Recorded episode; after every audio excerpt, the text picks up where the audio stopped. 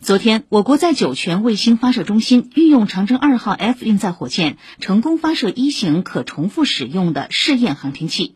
试验航天器将在轨运行一段时间后返回国内预定着陆场，期间将按计划开展可重复使用和在轨服务技术验证，为和平利用太空提供技术支撑。此外，昨天我国在太原卫星发射中心使用长征四号乙遥四十运载火箭，成功将陆地生态系统碳监测卫星以及搭载的交通四号卫星和闵行少年星顺利送入预定轨道。